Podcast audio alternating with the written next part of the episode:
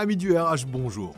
Le Barbu qui parle RH, c'est un podcast qui vous accompagne sur vos trajets en vélo, en trottinette, en skate, en train, tout ce qui roule ou pas, tout en vous apprenant un truc cool sur l'univers du recrutement. Le Barbu en question, c'est moi, Nico. Je travaille dans le RH depuis maintenant plus de 10 ans. Prêt à explorer le monde du recrutement d'aujourd'hui et de demain? Préparez vos AirPods, c'est parti Bonjour à toutes et à tous. Alors merci d'être présents aujourd'hui pour ce nouvel épisode du podcast du Barbu qui parle RH. Et aujourd'hui, on va parler d'un sujet qui me touche en particulier et que je trouve ultra important en 2024. C'est comment faire en sorte que les entreprises puissent franchir une étape dans le recrutement inclusif. Et pour parler de ce sujet, bah, j'ai l'honneur et le plaisir d'accueillir aujourd'hui Antoine Kérodi. Salut Antoine, comment ça va? Bonjour à toi, bonjour à tous. Très bien et toi? Bah écoute, ça va pas mal. Alors on se disait 2024, ça commence bien? Oui, il faut, il faut, c'est important toujours de commencer de, de bon pied. Bon, trop cool. Alors, on va parler du sujet, euh, du sujet que tu connais, euh, tu connais en particulier. On va parler de ce sujet-là, mais avant toute chose, euh, pour que les personnes qui ne te connaissent pas puissent te connaître, est-ce que tu peux en quelques minutes te présenter et nous dire un petit peu ce que tu fais dans la vie? Donc moi je m'appelle Antoine Kérodi, donc j'ai un handicap depuis, euh, depuis ma naissance, et donc euh, j'ai eu cette chance de toujours, euh, comment dire, avoir une scolarité classique. mes parents se sont battus pour que je puisse avoir les, mêmes droits que tout le monde. Mais au bout d'un moment, bah, il a bien fallu que je me renseigne sur, sur mes droits, sur ce que j'avais droit. Et je me suis rendu compte que sur les réseaux sociaux, il y avait énormément de familles qui étaient dans un brouillard total du fait du monde d'information et du monde d'intérêt des médias sur l'actualité du handicap. Et donc du coup, j'ai décidé de créer des réseaux sociaux pour euh, faire une veille en fait sur, ce, ces thématiques de la santé et du handicap pour essayer de les aider au mieux sur euh, les droits auxquels elles ont droit, euh, pardon, sur, sur comment dire, sur l'actualité en fait, sur voilà les, améliorations, sur les projets qui existent dans leur dans leur ville pour essayer voilà de peut-être trouver des idées pour qu'ils puissent avoir un emploi, pour qu'ils puissent voilà dans dans leur quotidien. Trop cool et euh, c'est hyper important et c'est hyper intéressant ce que tu dis. Et heureusement qu'il y a des gens comme toi qui avancent sur ces sujets-là parce qu'on sait que c'est un sujet, malgré tout ce qu'on peut penser, malgré tout ce qui se fait, malgré toutes les actions de beaucoup, euh, qui reste encore vachement tabou, je trouve. Euh, et ça va être, et ça va être le, le, sujet de ma première question. C'est comment tu vois, toi, l'inclusion des personnes en situation de handicap en 2024 Parce que euh, le baromètre de la GFIP est sorti en décembre, je crois, sur la perception des personnes en situation de handicap dans l'emploi. Euh, et, même si on voit qu'il y a quelques items qui avancent, il y a quand même beaucoup de chiffres qui bougent pas des masses, quoi, tu vois, ça avance pas. Et j'ai un peu l'impression euh, que la vraie problématique de base, c'est la problématique d'information et de formation des gens. Donc c'est pour ça que je trouve que ce que tu fais, c'est absolument génial, parce que ça, ça, peine en fait à avancer, parce que les gens peinent à concevoir euh, le fait qu'il bah, y a réellement des personnes en situation de handicap et que c'est des personnes bah, qui sont euh, comme toi, comme moi, enfin voilà, qui, qui avancent, euh, qui peuvent bosser, qui peuvent avoir une vie tout à fait normale, même si leur situation de base l'est un petit peu moins que, comment dire, que monsieur tout le monde. Enfin, voilà, j'ai l'impression que l'information, en fait, a du mal à passer. C'est pour ça que je trouve génial ce que tu fais. Et donc, du coup, je reprends ma question. Qu'est-ce que tu penses, en fait, de la situation? Quel constat tu peux faire de la situation des personnes en situation de handicap euh, sur euh, l'employabilité en 2024. Tu as tout dit, on constate euh, vraiment sur le terrain qu'il y a vraiment une amélioration notable sur l'emploi des personnes handicapées. Il y a de plus en plus d'entreprises qui sont sensibilisées ou qui souhaitent être sensibilisées sur ces thématiques-là et créer de plus en plus de services, de, de, de postes dédiés à ce sujet-là, notamment via les référents handicap. Mais tu parlais du baromètre de la GFIP, effectivement, il y a encore 12% des personnes handicapées qui sont au chômage. Hmm. Donc c'est encore euh, important. Ça a baissé parce que euh, je crois que c'était 14 l'année dernière. 14 l'année dernière, je crois. ouais, c'est ça. Donc, donc ça a baissé. Donc on voit que ça, ça s'améliore, mais c'est pas encore ça. Et malheureusement, il y a eu le dernier rapport euh, du défenseur des droits l'année dernière qui a montré que le handicap était toujours le premier motif de discrimination euh, notamment dans l'emploi, et ce pour la sixième année consécutive. Donc c'est encore, euh, encore important. On avance, mais il y a encore beaucoup de, travail à faire. C'est ouf ce que tu viens de dire, tu vois, c'est une, une, notion que j'avais pas, je, je, connaissais pas, j'avais pas lu ce, dernier rapport, mais c'est dingue de voir qu'en fait c'est le, le, premier motif de discrimination, euh, alors qu'en plus il y a encore une fois pour moi un problème d'information qui est criant. Parce que moi, il y, a, il y, a, un chiffre qui me choque année après année sur ce baromètre de la GFIP, qui est qu'il y a seulement 6 ou 7% des salariés euh, en France qui savent que 80% des handicaps sont invisibles. Tu vois Donc, euh, pour moi, c'est un truc qui me choque, mais profondément. Et, je crois qu'il y a doit y avoir à peu près 15% des, des, RH, tu vois, ou des recruteurs qui sont au courant de cette donnée-là. Donc, les salariés ne le savent pas, les professionnels en fait le savent pas non plus. Donc ça veut dire que comment tu veux pouvoir euh, faire avancer les choses si jamais les gens en fait ne, connaissent même pas le sujet en fait, ne, savent même pas le sujet. C'est-à-dire que pour eux, une personne en situation de handicap, bah, c'est euh, euh, la, comment dire, l'image de, la photographie et l'image d'Épinal qu'on en a, c'est une personne en fauteuil roulant. Mais non, c'est pas une personne en fauteuil roulant. Les handicaps, il y en a plein, il faut les appréhender différemment. Et même une personne en fauteuil roulant peut avoir différentes sources de handicap et donc du coup peut être perçue différemment. Donc je trouve ça absolument hallucinant et pour moi c'est un gros manque d'information qui, euh, qui, comment dire, qui, pose ce problème-là. Et il y en a plein qui n'osent pas en parler. Mm. C'est-à-dire qu'ils vont euh, à, comment dire, à des recrutements et qui cachent leur handicap. Euh, qui n'osent pas en parler, de peur d'être discriminés. Pareil, il y en a qui sont euh, euh, déjà en emploi et qui n'osent pas en, parler, de peur de déranger, de peur d'être licencié, d'être mis au placard. Alors que malheureusement, s'ils continuent comme ça, ça peut ne faire qu'aggraver leur état de santé. Donc c'est pour ça qu'il est extrêmement important de, sensibiliser tout le monde et pour que bah, pour ces situations n'arrivent plus. Et, donc du coup, là on, parle du, du problème d'information et de formation, mais pour toi, s'il y avait un frein principal à l'évolution euh, d'une société, enfin de sociétés en général qui sont plus inclusives pour une société en globalité plus inclusive, s'il y avait un frein principal, ça serait lequel? Ou, deux ou trois freins, mais le principal serait lequel? Alors moi je vais t'en parler de deux. Le premier, on en a parlé euh, largement, c'est le manque de sensibilisation. Euh, je vais te donner des exemples. moi, quand j'échange avec des, des, employeurs, des, chefs d'équipe, certaines personnes me disent non, non, moi, je ne veux pas embaucher de travailleurs en situation de handicap parce que ça va me coûter une blinde en termes d'énergie, en termes financiers, en termes administratifs, euh, etc. Donc je ne veux absolument pas embaucher. Ça, c'est des clichés qui existaient il y a 15-20 ans, mais qui persistent encore, encore maintenant. Alors qu'aujourd'hui, il n'y a aucune excuse, parce qu'il existe plein euh, de, structures, tu parlais de la GFIP par exemple, qui est là pour aider ces entreprises-là, qui peuvent donner des aides financières pour l'embauche des personnes handicapées, des aides techniques aussi pour, euh, pour améliorer le, comment dire, le confort au travail. Donc aujourd'hui, il n'y a plus vraiment d'excuses et malheureusement, ces clichés, persistent. Et il y a un autre frein qui est important, je pense, c'est le, manque de formation des, euh, personnes handicapées. Euh, aujourd'hui, je parlais de mon cas par exemple. Moi, j'ai eu cette chance de, suivre un, parcours scolaire classique, mais c'est très, très, très loin d'être le cas. les parents sont obligés de se battre pour que les enfants puissent accéder à l'éducation nationale qui fait malheureusement encore pas grand-chose pour inclure totalement ces, euh, ces, ces enfants-là. Et donc c'est compliqué pour eux d'avoir euh, accès au diplôme. Hmm. Ensuite, pour pouvoir après se battre euh, sur le marché du travail et être embauché. Donc il y a un vrai travail aussi à faire sur la formation et aussi le côté des adultes. Parce qu'il il y a beaucoup d'adultes qui malheureusement font des reconversions professionnelles du fait qu'ils ont un handicap. Mais pareil, ils n'ont pas accès à ces formations-là ou du coup, ils ne savent pas aussi qu'ils ont le droit de pouvoir être formés correctement pour, euh, pour pouvoir accéder à des emplois qui sont plus adaptés à leur, à leur situation. Est-ce que tu ne penses pas qu'il y a aussi un manque d'information justement du côté des personnes en situation de handicap? Parce que là, tu, vois, tu parles de formation et je suis complètement d'accord avec toi. Hein. Euh, sur le côté euh, scolaire, on va dire, éducatif, éducation nationale, il y a un vrai problème, parce qu'il y a un vrai problème aussi de ressources. Hein. quand on voit, enfin, euh, moi, j'ai ma fille qui a 5 ans. Euh, elle est dans une école qui est quand même plutôt, bon, une école publique du centre de Bordeaux, euh, qui est plutôt bien, bien, bien encadrée. Il y a des bonnes ressources humaines, c'est plutôt cool. Donc, elle a des personnes, des, des, enfants qui sont en situation de handicap, qui sont accompagnés d'une ADSEM particulière. J'ai plus le terme, mais c'est un nom aussi particulier de, d'assistant. Qui, qui, sont, ouais, c'est ça. Qui sont, qui sont, qui sont, qui sont accompagnés. Donc, c'est plutôt cool. Mais du coup, il y a ce manque de ressources humaines.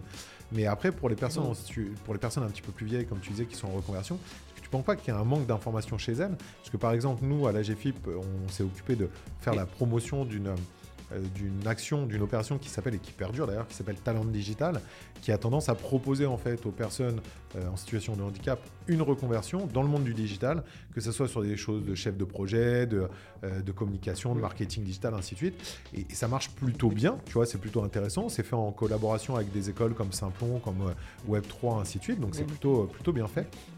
Le seul problème, c'est qu'on a l'impression que les gens ne sont pas au courant de ça et ne connaissent pas les métiers et ne savent même pas, tu vois, c'est-à-dire qu'on parle des entreprises, mais les personnes en situation de handicap ne perçoivent même pas comment elles pourraient faire ce métier-là parce qu'elles se disent, tu vois, on a l'impression qu'il y a une chape qui s'est posée sur elles et qu'on leur a toujours dit, bah écoute, ce sera pas possible de faire ça, ce sera pas possible de faire ça, ce sera pas possible de faire ça et qu'au final, bah, c'est complètement possible, mais que l'environnement les a tellement persuadés de l'inverse qu'ils ont du mal à y aller.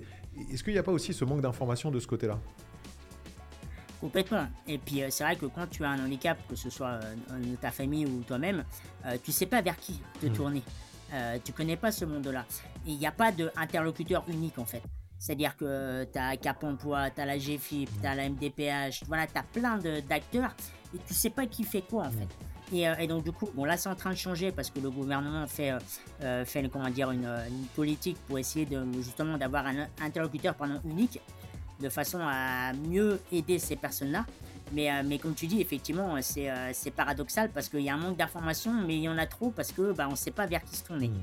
Est-ce que justement ce ne serait pas une des solutions, euh, justement, qui est plutôt un acteur unique qui puisse répondre à tout le monde?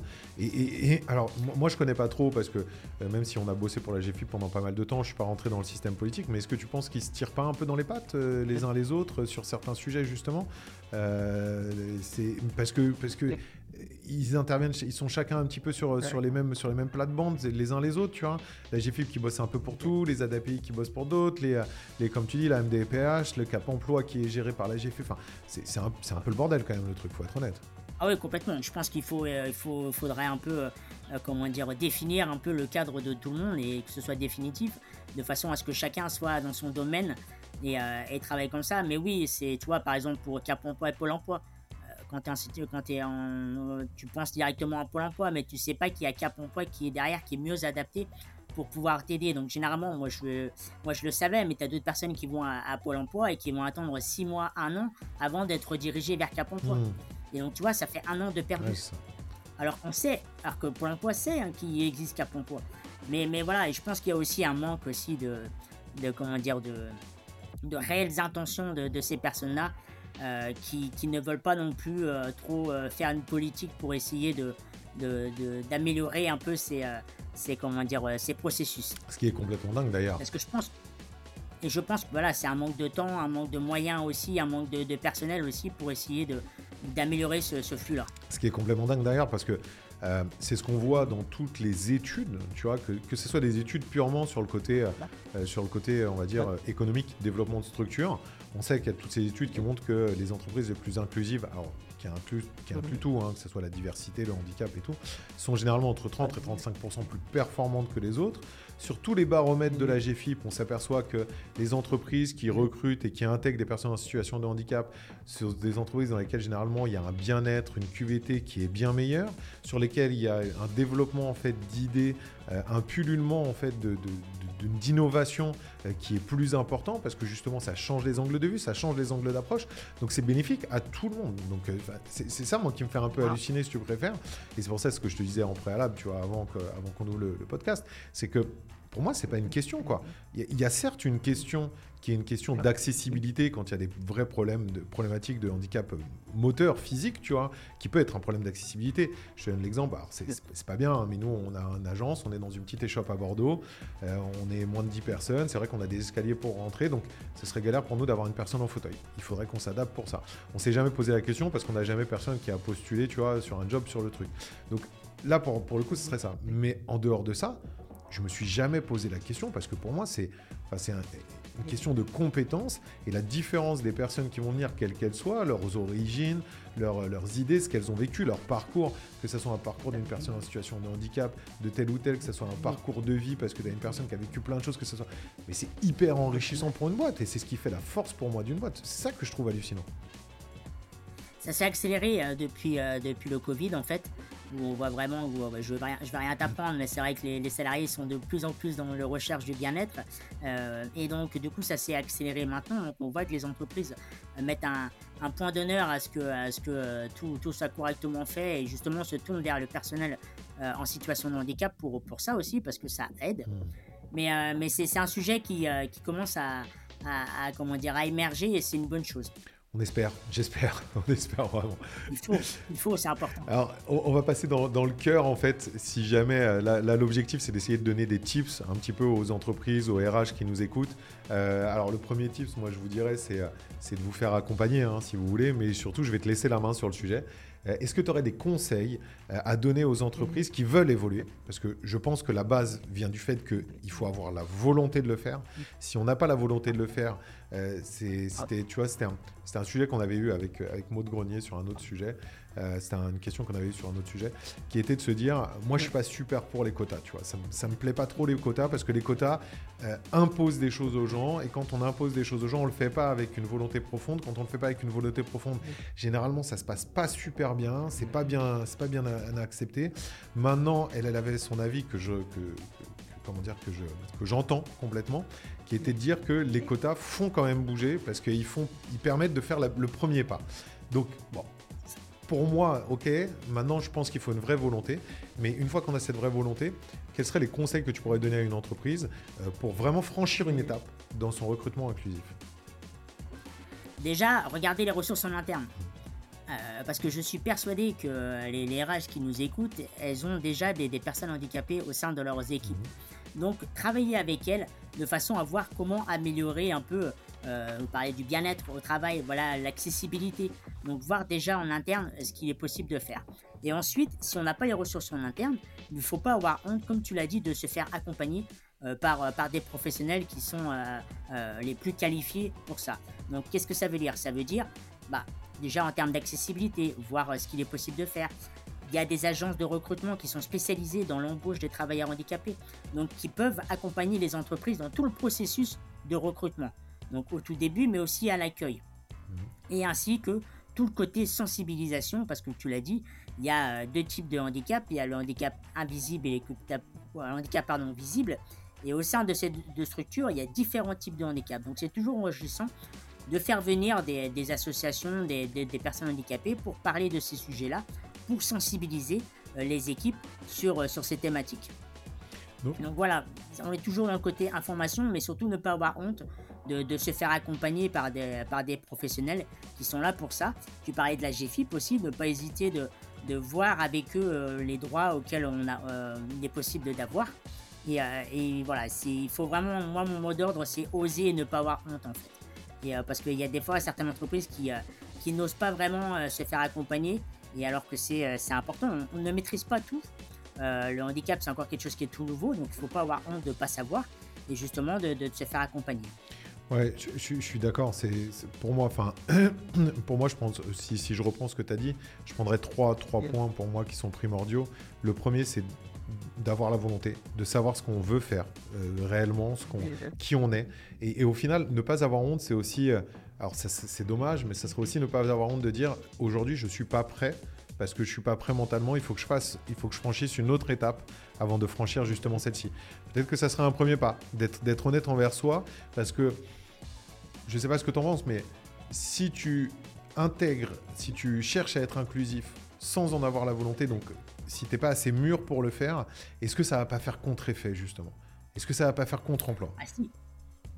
Complètement. Et puis, puis ça peut desservir aussi euh, à la fois la cause, mais aussi l'entreprise. Mmh.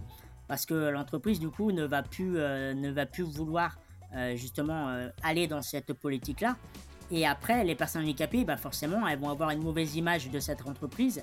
Et donc, du coup, ne, plus, euh, ne plus, comment dire, euh, ne plus vouloir, comment dire, travailler au sein de ces structures-là. Donc, c'est, ça, peut être, ça peut être problématique, mmh. effectivement. Ouais, donc tu vois, je mettrais ça en premier là, tu, quand, quand on en parle. Et puis après, en deux et en trois, c'est vraiment ce que tu as dit, quoi. C'est informer, s'informer, se former. Euh, prendre des personnes comme toi qui, expliquent les choses, expliquer, montrer, l'expliquer aussi bien aux collaborateurs euh, qui n'ont pas de, situation particulière de handicap qu'aux collaborateurs qui ont des situations de handicap, parce qu'il y en a certains qui doivent comprendre que ça existe, d'autres qui doivent comprendre qu'il ne faut pas se cacher, qu'il faut avancer, parce que l'entreprise a la volonté euh, de vouloir faire avancer les choses, donc tant mieux qu'ils avancent sur le sujet. Vraiment l'information, la formation. Et le troisième, tu as entièrement raison, c'est se faire accompagner, parce qu'au final... Voilà, et, et même, même j'ai envie de te dire, les référents handicap qui sont là pour, pour développer l'entreprise dans la boîte, généralement, c'est ceux qui sont le plus accompagnés. Parce qu'ils savent qu'il euh, y a tout un tas de petites étapes à franchir, de mini-étapes à franchir qui vont être complètement différentes en fonction des différentes boîtes, ainsi de suite. Donc, euh, donc clairement, il y a des choses à faire. Parce qu'après, si on partait dans le micro... Ouais, vas-y. Et je rajouterais aussi une chose, euh, on parlait des ressources en interne, effectivement, si vous n'avez pas des, des, travailleurs en situation de handicap, vous pouvez aussi vous tourner vers les travailleurs aidants. Euh, moi, c'est un sujet qui est extrêmement important, moi, les, aidants, et voir avec eux, parce qu'eux aussi connaissent le, sujet du handicap, parce que bah, ils ont un enfant handicapé, parce que voilà, ils ont un frère et sœur et autres, et eux aussi peuvent euh, contribuer justement à, euh, à, faire en sorte que le, tout le processus en entreprise pour l'inclusion des personnes handicapées se, se passe bien. Donc, il ne faut pas hésiter aussi à, à toucher ces personnes-là. Et pour les toucher, il faut en parler. Donc, c'est vraiment, la, vraiment la base de ce que tu disais. Informer, former pour, pour on va dire libérer la parole sur le sujet et dire ok, on, est là pour faire avancer les choses. Donc euh, que tout le monde euh, dise et porte sa contribution et apporte sa contribution. les personnes qui sont en situation de handicap, les personnes qui ne le sont pas, les personnes aidantes comme tu dis. L'objectif c'est de tendre vers une, une, entreprise qui soit, qui soit vraiment plus inclusive et après retravailler sur des, sur des mini champs. par exemple, si je prends le recrutement, c'est recruter sans regarder, enfin en regardant que les compétences du CV et non pas si la personne est en situation de handicap, si elle est RQTH ou des choses comme ça parce que sinon ça va biaiser le regard. Donc euh, faire en sorte de regarder ça. Euh, créer des politiques aussi qui soient des politiques euh, d'accompagnement RH sur du temps de travail, sur de la manière de faire. après, il y a tout un tas de micro-choses, de, petites choses qui sont des grosses au final, mais qui sont à développer au milieu de tout ça, mais à condition d'avoir ces trois premiers points qui soient, qui soient faits. Quoi. Et il y a un, dernier conseil que, que, je donne et qui, moi, me touche énormément, c'est créer des passerelles, des ponts entre les écoles et euh, les structures, comme tu dis, la GFIP, euh, Capon, ce genre de choses. Pourquoi? Parce que si on prend euh, la, jeunesse qui est en situation de handicap, c'est très compliqué pour elle d'avoir accès à des stages, d'avoir accès à des alternances, d'avoir des, jobs étudiants. Parce que déjà, en soi, c'est compliqué. Mais alors en plus, il y a un handicap, c'est la double, la double discrimination. Donc, pourquoi pas, voilà, demain, moi, j'habite à Rennes, je suis une entreprise, et ben je vais contacter les lycées professionnels, les universités, fac, les centres de formation. Généralement, elles ont toutes des référents handicap. Et voir avec elles euh, comment euh, une collaboration, un partenariat pardon, pourrait se créer avec, avec ces structures-là. Et par exemple, on arrive à la fin de l'été, ben moi j'envoie les offres d'emploi à ces structures-là euh, pour aider au maximum ces, ces comment dire, ces, ces, étudiants qui ont plus cette, ce côté stress, aller faire des recherches, faire des entretiens. Là au moins ils savent qu'ils ont des entreprises qui sont, comment dire, handi-accueillantes et ça va faciliter un peu, un peu toutes ces, ces démarches-là. Hyper important comme tu le dis parce que c'est vrai qu'on le voit aussi dans les différents baromètres. On sait que, que, comment dire, que les personnes en situation de handicap sont moins diplômées que les autres pour toutes les raisons euh, dont tu parles, hein, ce, qui est, ce qui est complètement, ce qui est hallucinant parce qu'il n'y a aucune raison qu'elles soient moins diplômées que les autres, si ce n'est en fait euh, le manque de structure globale euh, pour pouvoir les accompagner par rapport à leurs problématiques, de vie, quoi, tu vois. Donc c'est complètement ouf. Je suis complètement d'accord. Oui, complètement. Et puis, euh, moi, toi, je fais mon cas, quand j'ai continué en études supérieures, j'ai dû déménager de ma ville. Pareil, il faut trouver un appartement mmh. accessible, il faut, faut que la ville, euh, les transports en commun soient accessibles. Euh, moi, j'ai eu la chance de, financièrement de, pouvoir payer mon loyer, mais d'autres ne peuvent pas. Donc, généralement, bah, ils travaillent, ils ont un job étudiant, mais c'est pas facile avec leur état de santé. Donc, voilà, il y a plein de problématiques et je pense que si l'entreprise voilà, contacte ces, ces différentes structures, bah, ça peut aider grandement ces, euh, ces, étudiants. Mais ça vaut aussi pour les, pour les adultes à travers les centres de formation, à travers Cap Emploi, à travers d'autres associations euh, au niveau local. C'est, ça peut être vraiment une, c'est, comment dire, euh, un stress en moins et c'est, c'est, c'est important. Trop cool. Merci beaucoup pour tous ces conseils, Antoine. C'était cool. Alors maintenant, enfin, dernière question. 2024, hein. tu le vois comment? Positif, toujours. Une année positive. Non, non, toujours euh, voilà, continuer dans la sensibilisation, continuer dans l'information du handicap. Voilà, c'est le, le mot d'ordre, c'est l'information et la sensibilisation. Trop cool. Bah, merci beaucoup. Merci pour, pour, cet échange. Merci pour tout ce que tu fais au quotidien pour, euh, pour parler de la cause. Euh, enfin, de la cause, je dis la cause. Ça m'embête même un peu de le dire, je t'avoue, dire la cause parce que ça devrait pas être le cas. Je rêve du jour où on parlera plus de ces sujets-là, mais je te jure, j'en rêve quoi. Ça me semble tellement hallucinant de, de, de, devoir en fait se poser des questions sur ces sujets. Je trouve ça, je trouve ça dingue. Donc, euh, merci en tous les cas d'en parler et de, prêcher la bonne parole parce que je pense qu'il y en a besoin. C'est comme ça que ça fera bouger les choses. Et merci à toi justement de nous permettre d'en parler parce que c'est important voilà, de, justement de. C'est bien d'en parler, mais c'est encore mieux d'avoir des, des, supports comme toi pour nous aider dans, voilà, à parler de ces sujets-là. Trop cool. Merci à toutes et à tous. Merci Antoine. Euh, je vous dis à très vite pour un nouvel épisode. Et euh, surtout, allez voir Antoine, je vous mettrai le lien. Euh, allez voir tout ce qu'il fait et ouvrez vos chakras. 2024, comme il l'a dit, c'est positif. Ouvrez vos chakras. Bonne journée à tout le monde. Merci beaucoup. Merci à tous les survivants qui sont restés jusqu'au bout. C'était le Barbu qui parle RH, le podcast sur le recrutement d'aujourd'hui et de demain. Vous pouvez me retrouver sur LinkedIn, Nicolas Pazetti, aka le barbu qui parle RH. Si vous avez kiffé, la meilleure façon de nous soutenir, c'est de laisser un super avis 5 étoiles sur votre plateforme d'écoute. A très vite pour un nouvel épisode.